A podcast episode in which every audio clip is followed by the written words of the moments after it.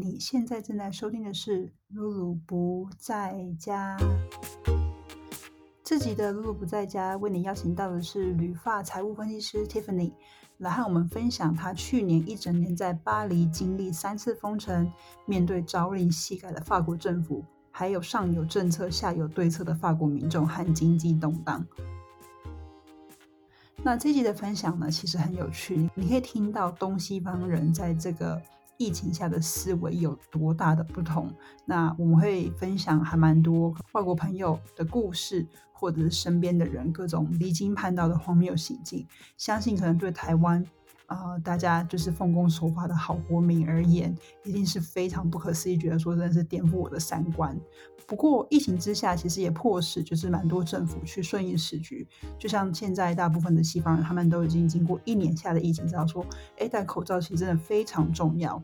那法国其实是一个，就像 Tiffany 提到的，法国其实是一个非常热爱纸张，然后也不喜欢外带的国家，本来是这样，但是也是因为因应疫情，然后就开始逐渐去加强在科技方面的基础设施。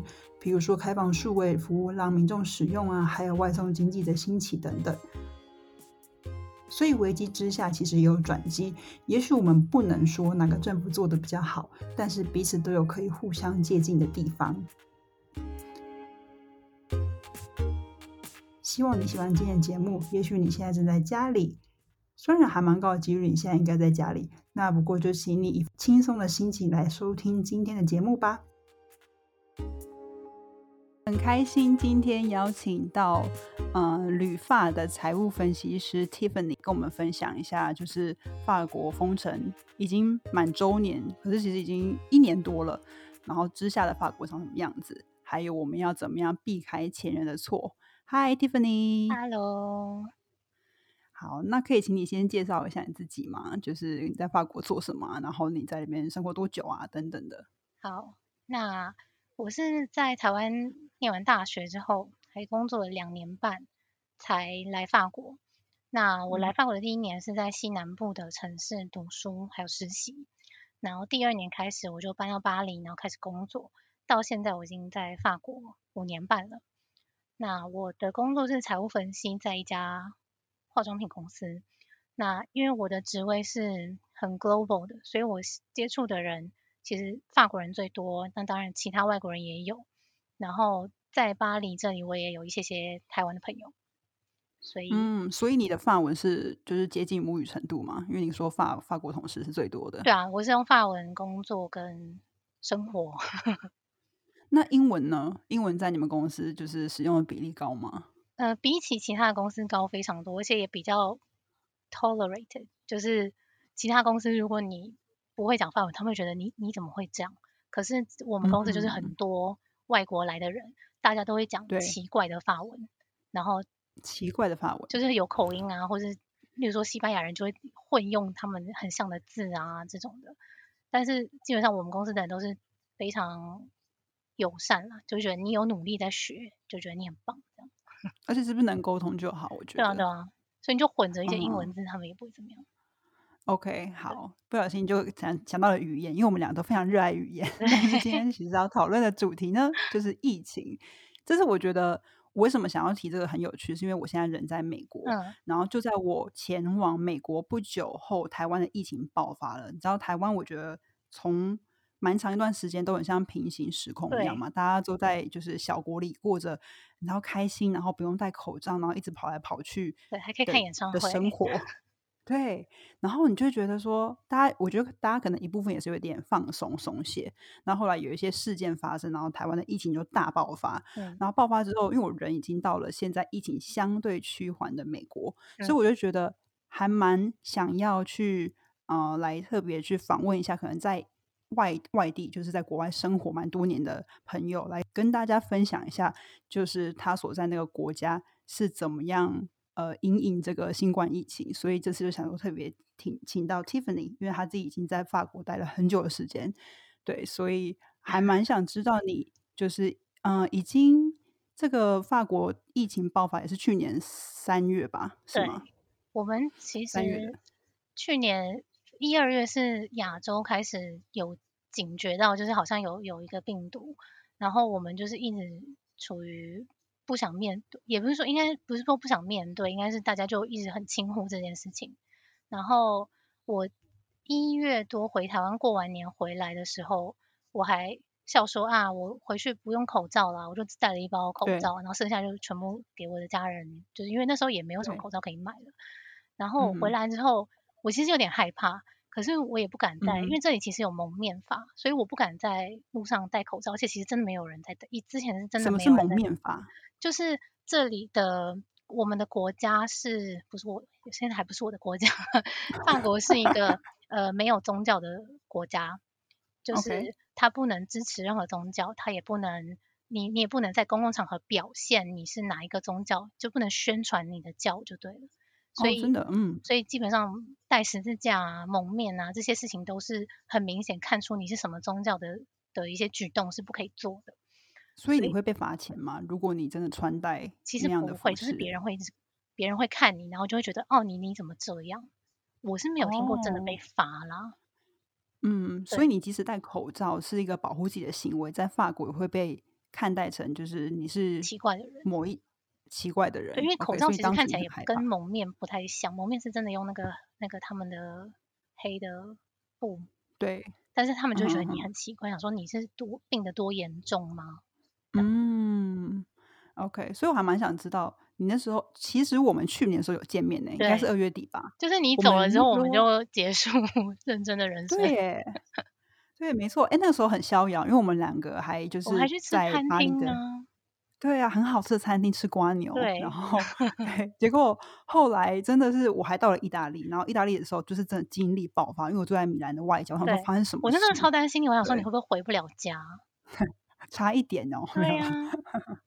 OK，所以这样的情况维持多久？就是法国人普遍抗拒戴口罩，大概维持了几个月啊？然后后来是怎么发展？维持了三四周，然后我们三月十七号，去年二零二零年三月十七号就第一次封城。而且我们的封城是礼拜一下午、礼拜一晚上，总统跟大家宣布，礼拜二中午就封。所以礼拜二早上，大家就是疯狂的跑，就说跑去公司拿电脑啊、拿荧幕啊，或是赶快开车逃出巴黎。因为巴黎很多人都是在巴黎有一个小公寓，然后平常都在这里，然后在在乡下可能有一个大房子那种，所以很多人就全部逃离乡下。那时候就有很经典的就是塞车情况什么之类。对对对。对，然后我们就封城。封城的时候，其实第一次封城，我是后来，因为我其实已经忘记那时候到底发生什么事。我去看了一下数字，那个时候其实也才就是一天可能三四千人这样。也才吗？对，因为现在你等下就会知道为什么我说也才。那个时候真的一天才三四千个确诊，然后嗯，我们就封城之后效果就很明显，因为第一次封城大家。没有被封城过，都是第一次嘛，难免就很生疏。所以，嗯，我们就是都很遵守，大家都很害怕。然后，基本上第一次的时候，大家是服从。嗯哼，对，其实就算不想服从，也因为不知道该怎么办，就也只能先待在家里。因为，OK，所有的店基本上都关了，就是除了超市之外，连邮局都都没有开。对，然后。以那个时候连外带外送的餐厅都没有，因为外送并不是一个当时非常流行的一件事情。然后那时候连那种小诊所啊都没有开，就是大家都觉得好像我就是不能开店。然后就这变鬼城这样。对，然后出门还要写一个外出单，那时候还没有电脑版本，所以就是要一直罚写。每天对 你要出门就要罚写，不然然后那个时候。我真的有，就是因为我们家住离就是可以看到铁塔的一个广场蛮近的，所以我有时候散步就会散步是可以的嘛，我就散步就会走到那附近，然后就会看到真的有警察在拦人跟车子，所以我就会赶快回头，因为我虽然我有写那时候其实是犯法的，没有我 有写那张纸，但是我不想被查，所以就是我还是会害怕。因为那其实法国的警察不像台湾，台湾警察人很好，就是真的是人民的保姆。这里的警察都荷枪实弹，然后都很凶，而且我跟美国的差不多。对，而且我那个会怕，是因为那时候很好笑，就是他们就说哦，呃，他们没有说要不要戴口罩，因为那时候法国根本就没有口罩，法国是一个没有生产口罩，也没有什么口罩 stock 的国家，所以那时候他们也没有说。但我就很害怕，因为警察都没有戴口罩，然后他又接触这么多人。哦，对，对，所以我就完全不想要去跟他 讲话。你很聪明哎，没错，我就是很怕。对，所以你们到底这次已经是第几次的封城了？到目这前为次已经，对，所以我们三月封，然后五月就大概降到一天一天几百个人，所以我们就解对封了。那嗯哼，解封之后，他也有开始跟大家说，哦，其实大家应该要戴口罩。然对后，所以我们就又解封。然后因为七八月，我不知道你你知道太，就是法国人都会放暑假，小孩放暑假，对他们然后大人也会，对放大概两三个礼拜的假，所以不可能那个时候限制大家，不然法国人会崩溃。所以嗯，我们就自由到大概九月吧，然后那个时候一天就都是几万个确诊，因为当然然后大家没有在怕，就是还是要继续 holiday。对还是有我也有出去玩，对，就是大家就觉得想要过一些过一下下正常的生活，因为大家也看得出来，那个看那个数字就知道好日子也没有多少，所以嗯，九月大家回归上班上学之后，疫情还是非常严重。然后十月底我们就封了第二次，那个时候封城是一、天大概四到五万左右哇哦，的确诊，哇但是哦，这一次第二次的封城，名义上是叫做封城，但其实已经改非常多规定，因为第一次封那嗯。两个月，呃，经济非常非常糟，然后、嗯，很多呃餐厅什么倒闭啊，餐饮对业而且政府有很多补助，可是也花政府非常多钱，所以对。我觉得他们已经意识，而且法国人其实你在封他的第二次他已经懂了，就是我反正警察不可能一天二十四小时都在我家附近，我不可能，就是 法国人是上有对上有政策下有对策最最最会实践的民族，真的，我觉得他们也懂，就是就是民众的不爽，就是我觉得嗯后来法国政府在呃医院的医疗医疗资源，这是一个点，然后第二个点是民嗯众开不开心，这是一个点，然后第三就是经济。嗯我觉得后来在这三点上，他们试着找一个比较好的平衡，即使这样这样子会让更多人生病，他们也不可能就是就是再度这么严格的封城。所以我们第二次其实是封城是可以去上班，可以出门，餐厅嗯外送、外带所以你说。OK，你说嗯。第二次封城，然后政府是因为考量三个方面的因素，一个是医疗，对医疗的资源。就是可能医疗资源，然后第二个可能是人民的心态，本来就是没有对。办法这么被拘束，或者是没有像台湾一样服从性那么高。对。然后第三个是可能整体经济嘛，经对济因为第一次封城的时候，很多人失业啊，然后非常多人失业对整个国家，嗯哼嗯哼所以第二次就没有这么这么严格。然后你说大部分人还是可以去上班去工作，就是如果你的工作是不允许你 work from home 的，那你就可以去嗯工作。然后，那这样效益怎么样啊？你说封城的效率吗？对啊，这次的 效率怎么样？没有什么用。对对，真的没有，有啦，还是有用，因为这样子的封城之下，我们到十二月中的时候，大概一天就变成一两万了。所以有效还是有效，因为基本上非常大的公，大部分的公司可以 work from home 的职位，大家都会尽嗯力做。然后大家也开始戴口罩，就是比如说捷运就规定说一定要戴口罩才能搭捷运啊，嗯然后公司也是嗯规定说座位要隔什么一公尺啊或两公尺啊，吃饭也不可以坐对面是要隔一公尺吃，就是非常多呃 adaptation 有嗯被执行，嗯对，所以嗯就是封城没有很严格，但是有很多不一样的规定出现。对，嗯哼。然后十月之后呢？对，十月之后，因为十二月要过圣诞节嘛，圣诞节之前放又放松了吗？对，因为圣诞节不可能封封住大家，而且圣诞节之前要给大家买礼物的时间，所以我们十天二，上网买 OK？所以我们十二月中就又开了。那十二月中开就是半开，那时候就发明了一个嗯新的管制方法，就是宵禁，就是、嗯哦，对对，就是例嗯如说，大家都可以开店，没有餐厅，当然没有餐厅了，但是可以开店去买买买东西、买衣服啊、买礼物啊。嗯但是晚上六点就要就是全部关在家，哦，嗯哼，对然后过就是过年跟圣诞节也是让大家可以自由移动，不然之前都是会封，就是你只能在你家方圆十公里以内之类的。对，对，所以那段时间维持了多久啊？就是实施宵禁的日子。宵禁的日子就是大概得维持到一月底二哦 OK，就维持到二月，就是我们就是朝令夕改，就是他可能今天说哦，现在的宵禁是六晚上六点，然后又说大家太太太不太不认真了，我们改成五 点，然后下个礼拜再说哦，好像又不错，那就改成七点，反正就是因为一直改，所以我其实也不太 follow 到底现在是干嘛，现在是那个 OK，对，那当地人的想法是什么啊？就是法国人对人就是很无于就是法国政府哦无奈，对，大家就觉得很烦呐、就是到底要干，到底要怎样？就是现在、现嗯现在又是哪个版本？现在大家都只会笑说怎么样？今天晚上他又要发表谈话了，那他他今天又要说 什么？这样子。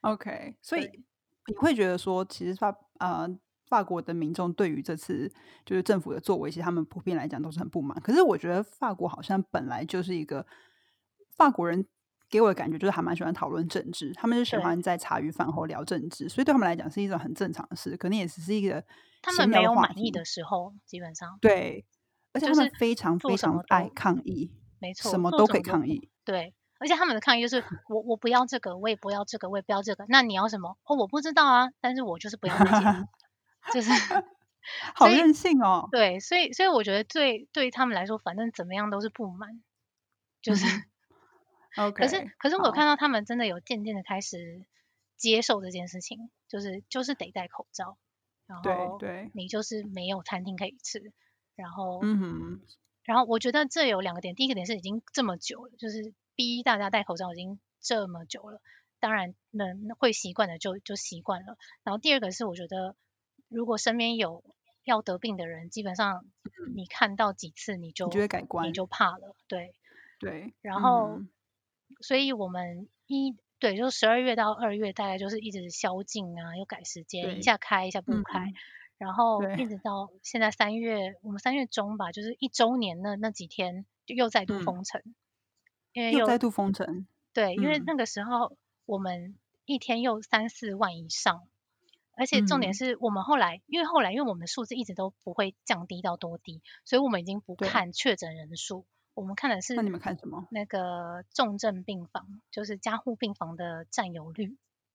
哦，然后基本上有一阵子连续一个月占有率都是九十九点五趴，就是收不、嗯就是再也收不了任何重症的病对人那一种。哇哦，对，所以嗯看到那个其实真的会怕，然后所以我们就又嗯封城了。那封到现在，现在是五月五月中的时候就慢慢开始解封，然后现在一天又解封。等一下，那最近的这一次封城有宵禁吗？还是就是就是有有有现在就是封城宵禁一起。哦我现在还是有宵禁，我现在的宵禁好像是九点，但我就一种 hybrid 的感觉，对对对对对对，哇，OK，对，嗯，可是根本就没有什么用，因为你如果走到路上去看，就到处都还是人跟车，所以我觉得后来软性封城的时候，警嗯。察也没有这么认真在抓了。对对，就一方面可能是大家真的都累了，然后第二个方面，我觉得，嗯，我来美国有跟一些当地人对话，然后我就从他嗯。们对话的过程中，觉得说他们真的是个人本位主义，嗯，没错没错，就是胜过就是群体意识的社会。没错，对，所以我就觉得，如果在台湾有人敢就是说出这种，哎，反正我现在才大学刚毕业，我很年轻，然后我不想就是我不想我不想打针，因为打疫苗很痛，这种言论 你看会被网络就是炮轰，你知道吗？大家 可能会揪出你是谁，然后去查你家在住在哪里。但是在美国，就是这个东西，他们觉得说啊，怎么样，就是我个人言论自由，然后也是我就是身体的自由权。所以你觉得在法国也是这个感觉完全完全一模一样，就是我的自由、我的快乐、开心，跟我我爽不爽最重要，剩下的、嗯，所以我剩下的不关我的事。这真的是还蛮 crazy 的。对那你当时就是有没有看到一些让你觉得真是下巴掉下来那种疯狂行径？我记得我意大利朋友他有，就他每天都在抱怨，就意大利人，他就一直说意大利人真的是蠢蠢蠢蠢蠢，然后这每天就是出去散步，可能都看到一些那种就是还在 party 的人，你问到底要 party 到什么时候？然后或者是那种就是餐厅还是照开，然后还是很多人去吃饭，他就觉得说我真的不能理解。你有看到法国有什么很 crazy 的行径吗？或法国人应该跟意大利人就差不多，例如说哦餐厅他跟你说你可以开外带，可是他就会有很多人站在他前面吃，或者喝一杯的地方，例如说你可以卖咖啡，然后也可以卖酒但是就外带嘛，他就会卖卖卖一瓶酒，然后就一堆人站在外面，就说我们没有在餐厅里面用餐，我们就在外面喝一杯，嗯，就这样三五群聚。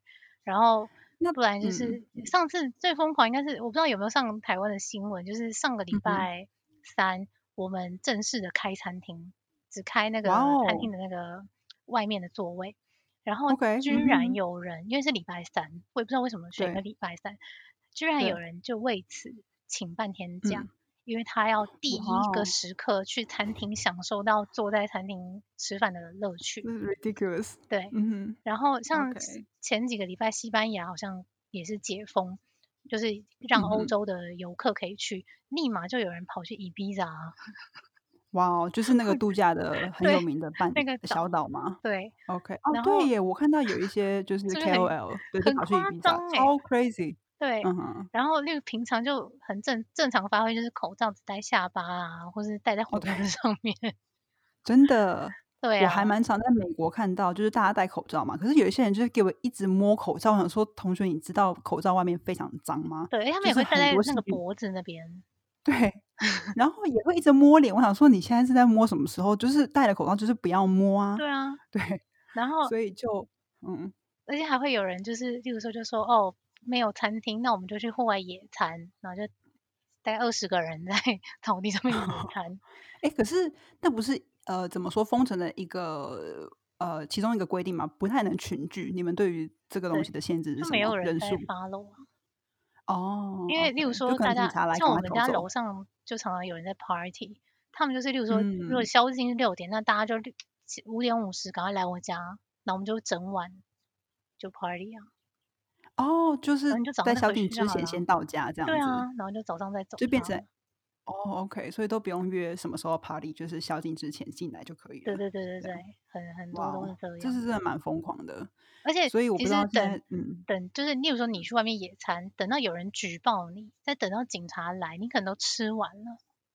对对，因为警察并没有这么有效率在这里。对，嗯，而且警察这阵子真的是，我觉得对啊，在世界各地也都很辛苦，他们应该也是非常非常疲累。对，对，而且就是哦，还有一个很好的时候，就是我们宵嗯禁，例如说那时候十二月多宵禁的时候，他就会说我们宵禁是晚晚上，假设晚上八点好了，但是圣诞夜跟跨年夜就不算。就是那天、跨年夜，你就可以想想说病毒也去也去跨年，所以对 就不会来嘛。我真的觉得很 crazy。如果法国政府真的很严格实施的话，这是不是应该就不会这么严重？可是如果他们真的这么做了，法国社会会有什么样的改变？你觉得？我觉得觉得大家会就大真的去暴家会走动走上路，就是走上街头，他们就会说，呃，上街游行是我的自由，而且是我发声的管道，你不可以用封城这件嗯事来阻止我，不可以上街游行。嗯所以，OK，我觉得就是他们也很懂人民吧，嗯，而且真的全部关经济真的是会垮呀。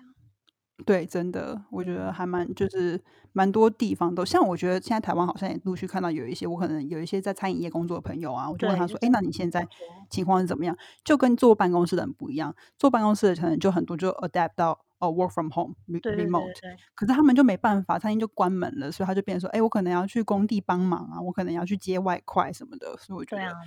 一样的很难，对，而且看到真的有很多人可能平常是打那种小小零工来维生，然后他们现在都只能去做就是 Uber Eats 或是就是送、嗯，送餐的，很多就是嗯。他送来餐他都不会讲法文，哇哦对，就是你就知道他们是过得非常辛苦的，嗯。嗯，可是 Tiffany 之前也提到说，呃，因为疫情之下，有点算是呃迫使法国社会怎么法国政府加速科技的发展，对不对？你说哦他们之前是一的。个非常不在乎科技就是建错。设，你可以跟我们分享一下吗？因为法国是一个很喜欢纸张的国家，就是哦，纸张做什么事情都要印纸出来，然后嗯像你的电信公司要通知你这件事情，他不会传简讯给你，他也不会什么打给你，或者是用 email 给他，就会寄信嗯给你。哇所以法哦国，是一个非常靠纸张而活的国家，所以你能可想而知，就例如说你要申请换新的签证啊，这种行政的手续、都是要去现场交纸张的。所以那个时候一封城，真的是全全上下都乱了套。尤其是封城那个时候，我们连邮局都是，又说你你家周边的三家只会开一家这样，所以然后这里又很靠就是邮戳，邮戳上的日期就代表一切，就例如说你如果交件日期，那邮戳的日期就代表一切，所以那个时候真的是可能大家都乱了套，然后嗯，政府就赶快开始做一些系统啊什么的，所以一年后的今一年后的现在，就是很多东西都是线上申请就可以，你也人也不用去了，对。然后，所以像我们的 e-commerce 也是，我们以前 e-commerce 到底是根本就没有，因为我做 finance 的嘛，我看得到我们公司的数字，法国的 e-commerce 根本就烂透啊。然后真的对，然后我们现在 e-commerce 整个起飞。哇哦，所以就是疫情下也带来一些，就是就是 pros and cons 都有一种不同的改变。没错。然后你说外送的数量也变，呃，就是。外送到家，食物到家。以前只有一个外送的 app，然后也没有什么餐厅可以选，更别说就连法国当地餐厅或者素食都很少，更别说什么韩国菜、日本菜啊、亚洲菜这种。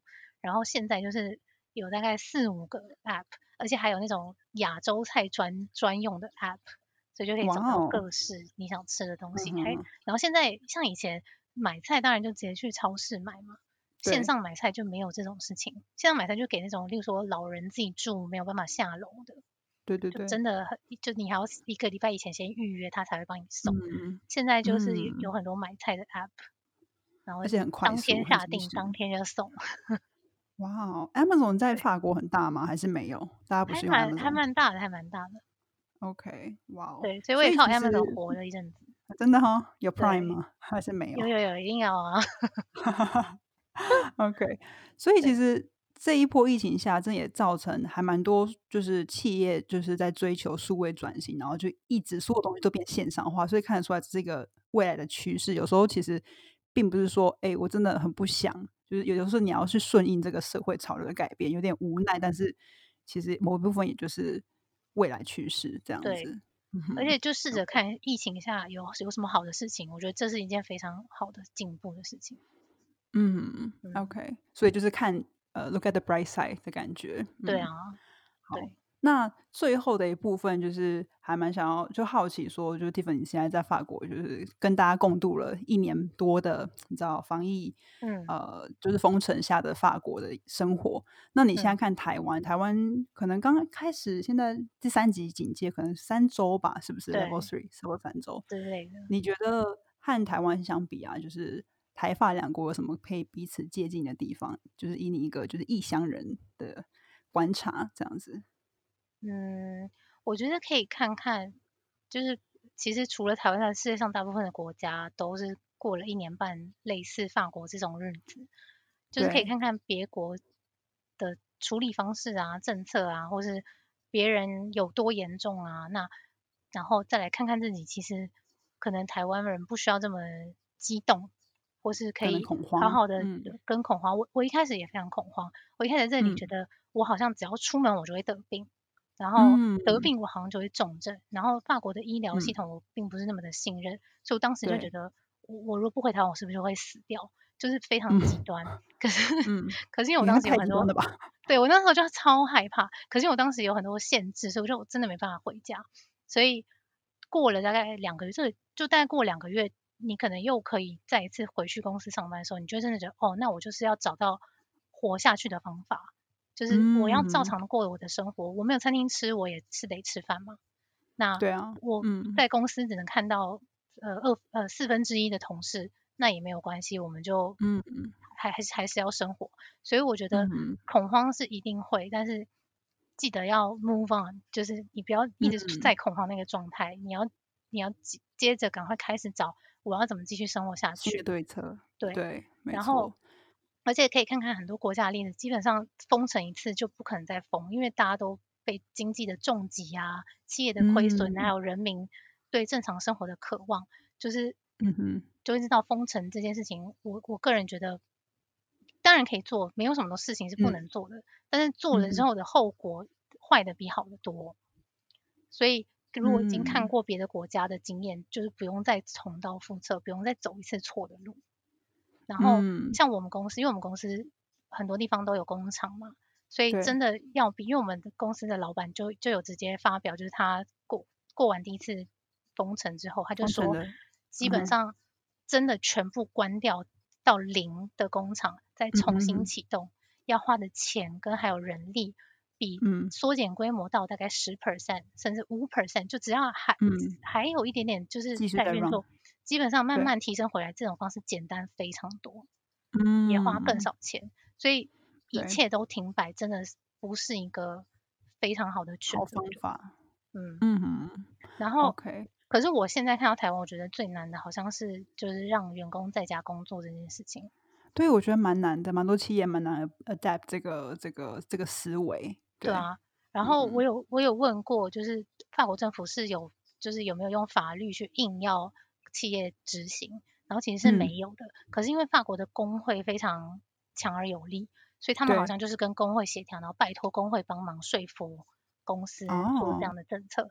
对，然后就是呃政府也会说，那不管你有没有做 work from home，希望你尽力做 work from home，但没有做的人，嗯。我也要要求你就是办公室办公桌跟办公桌要隔两公尺啊，吃饭的地方，因为我们这里的公司都是有吃饭的餐厅的，然后餐厅要嗯隔两公尺吃啊，就是给非常嗯。多多很严格的规范，例如说电梯，呃，嗯，电梯只能坐两个人这样，哦所以，OK，就是有给非常多的规范，让大家觉得好吧，那待在家工作可能比去公司要、嗯，对要对，有我觉得也许在不久的将来，台湾对啊，很多企业应该是也会意识到这件事情的重要性，然后也开始慢慢对，也是说借鉴别的国家的做法，然后再慢慢的调整。对，对，而且很多大公司可以像我们公司一样，就是自诩为就是最最佳公民的典范。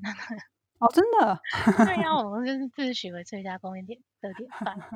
然后还有一个哦，我觉得很重要，一定嗯要一定要跟大家分享，就是有嗯。很多大企业、大集团不是很想出有钱出钱，有力出力。我觉得有一个很，因为他们都是现金周转非常有余力的大集团嘛，所以他们除了捐款、捐物资或捐任何需要捐的东西，其实他们对小游、下游的客户跟上游的厂商、供应嗯。商，他们可以，例如说对上游就提早付现金，对下游就嗯。现金宽限期延长。那这样嗯，然后例如说有很多店面租金租金收入的房东也也可以对。减减减租金啊，或者是免租嗯。金啊。那这些事情如果你有做的话，第一个是你社会观感非常好，第二个是如果政府之后有配套措施让你，你如果提出证明，政府给你嗯。一些税上的优惠什么之类，就是鼓励大家做这件嗯。事，我觉得可以帮助到更多的人。嗯，而且其实是 win-win situation，对啊，这还蛮有趣的，欸之前没有就是听过这样子的分享。因为我们公司就是这样。哇哦，对那真的是一定要就是现金手头现金充对对对，就是现金足够大企。业可以这么做嗯嗯嗯哼，好，今天非常谢谢 Tiffany 来上露露不在家跟我们分享，谢谢。呃，希望就是收听的大家都有收获良多，那也希望大家就是你知道找到在生活中防疫的新日常，也是嗯一个认识自己的好机会。我觉得其实真的有很多事情你可以还是可以在家做的，对，就是人是有无限的潜能跟创意，对，对所以啊、我们是可以一起度过这一切。好，今天非常谢谢你，谢谢，谢谢。非常感谢你今天的收听。如果你喜欢这集的内容，可以到 Apple Podcast 上面搜寻“露露不在家”，帮我们打五星评分并留言，或者是你也可以在 Spotify 上找到这个节目。如果你有任何有关于疫情之下你自己的对策，还有对于这集节目的想法和心得，都欢迎你留言告诉我们你的想法。你也可以在 IG 上面标记我，我的账号是 at lulus not home at l u l u s h o m e。我会很开心听到你的任何分享与回复。那我们下次再见喽，拜拜。